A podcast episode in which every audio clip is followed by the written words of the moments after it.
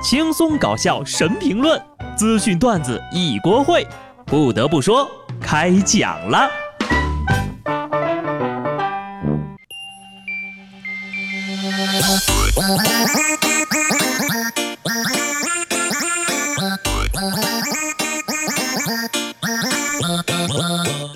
Hello，听众朋友们，大家好，这里是有趣的。不得不说，我是机智的小布，很难过，因为今天虽然是周一，但其实呢是礼拜零。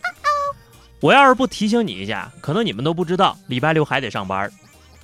特别奇怪的是啊，明明说的是五一小长假放三天，这三天里面呢，周末占两天，然后呢再补一天班。我算算啊，这难道不是没有休息吗？我真的是上班上到心力憔悴呀，特别想请假，就是不知道得想个什么样的理由好呢？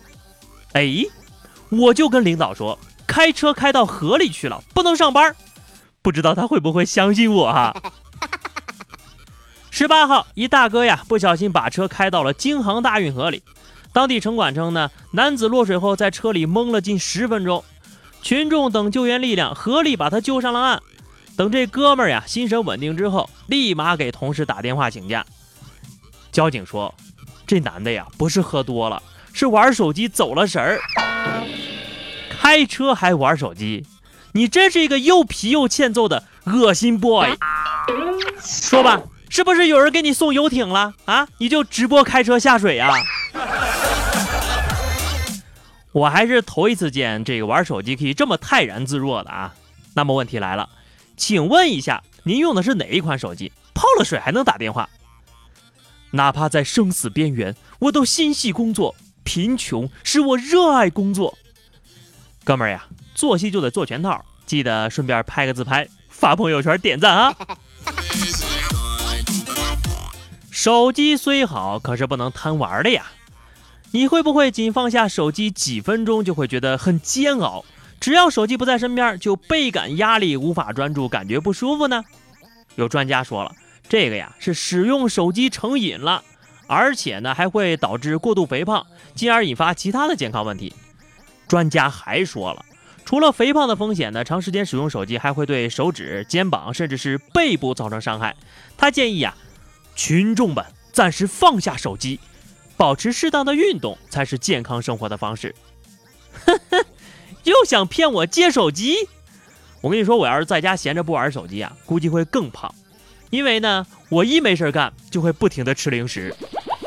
所以说呀，吃的这么胖也不能怪人手机呀。再说了，照你这个道理，长期工作也是久坐呀，也会导致肥胖呀。不如把手头的工作放一放，放下工作，你会走得更远啊，不，爬得更高。近日，四川一位大姐呢坐在楼顶上痛哭。原来呀，他是因为公司裁员的时候没有裁他，才会一哭二闹三跳楼。他是不想在公司待了，被裁掉呢会得到一笔赔偿金。这公司的领导说了呀，裁员的时候啊，考虑到他是老员工，所以就没裁。是的，你没有听错，这个剧本呀真的是很有创意。因为我见过找工作上天台的，见过为丢工作上天台的，还没有见过。为不丢工作上天台的，想溜不能溜才最寂寞呀。人家公司也不傻，这大姐是老员工，公司要是无缘无故辞退个老员工是要付赔偿金的，而且赔偿金是补偿金的两倍。工作年限越长，赔的就越多。在这儿呀，小布呢也劝大姐想开点啊，金钱诚可贵，生命价更高啊。补偿金再多，也不值得为他上楼顶啊。虽然我本人也是间歇性不想上班的人哈，但是呢，病情来的还好，没有这么波涛汹涌。贫穷和入职时间短使我努力工作，失业的日子呀是真的不好过。十八号，徐州的泉山警方呀，从连云港押回了一名盗窃嫌疑人。这男的呢，是因为没找着工作，就在徐州连云港地区呢多次盗窃手机，再用手机里的支付宝账户消费。除了两部新手机。他还买了香烟、衣服，包括自己喜欢的小猪佩奇玩具。误会啦，这小偷呀是去了趟潘家园，买了一个珐琅彩山水佩奇游春马蹄杯，还是大明成化年间的。佩奇，忘了苏西吧，我偷手机养你。那丢手机的那些人，密码呢？手机锁屏也很重要呀。要说这小猪佩奇呀，真是个毒瘤，不但掀起了纹身热潮，现在又出这事儿，影响太大了，封杀。想想自己还要再上个几十年的班啊，我真的想问问各位发明界的大佬，有没有可以就是发明那种替我上班的，我还能拿工资的那种机器人？我贷款也要买一个呀。前两天有一台人工智能厨师机亮相上海国际技术进出口交易会。而他的发明者谈发明初衷的时候说了：“我用了八年的时间研究呀，原来在家不会做饭，还被老婆骂。发明这个呢，就是为了解放自己，并且把妇女从厨房中解放出来。”大哥哎，你以为你不做饭，你老婆就会放过你吗？看来呀，你得再努力个八年了啊，再发明一个会擦桌子。拖地、扫地、洗衣服、换床单的机器人。说到底，这大哥就是还没懒到根儿上。你像我们这种真的懒的，人家把饭送到嘴边都懒得嚼。懒怎么了？我懒，我有理呀。要不是我们懒人，谁能发明出这种炒菜机，能萌生外卖行业啊？养活了多少人呢？懒才是创造社会财富的根本。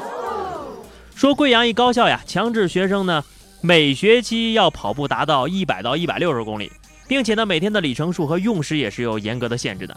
就在这个要求的催生下，一个新的行业诞生了——学生代跑。有同学说呀，代跑的价格是一百块钱左右，半个学期，生意是相当的火爆啊。基本上呢一次就能赚出个一个月的生活费。那什么，有没有就是学校需要代吃服务的？我呢委屈委屈自己啊，一天吃个十来顿没什么问题呀，请给我一个赚钱的机会吧。讲真哈，胖布哥哥苦口婆心的劝你们一句：学校带你们减肥，还有什么不乐意的呀？等毕了业你就知道，有的肉啊也没人请他，说来就来了，还赖着不走。最后呢，再聊两位可以入围上半年奇葩人物的大佬啊。说有两位大哥呀，想抢劫马云，蹲守两天，连阿里巴巴几个门都没想清楚。庭审的时候，他俩说了：“我们从新疆出发啊，先去了北京朝阳区的一些高档小区，想抢劫明星；又去了浙江杭州的阿里巴巴公司，想要抢劫马云；最后呢，还来到了江苏江阴，想要抢劫海澜集团的老板。可是因为偷车牌啊，还没来得及动手，就被抓了。”就这智商还想抢劫马云呢？啊，人马云武功那么高，就连邹市明、李连杰、甄子丹、吴京、托尼贾那么多高手都打不过他，你俩呀都不够看的。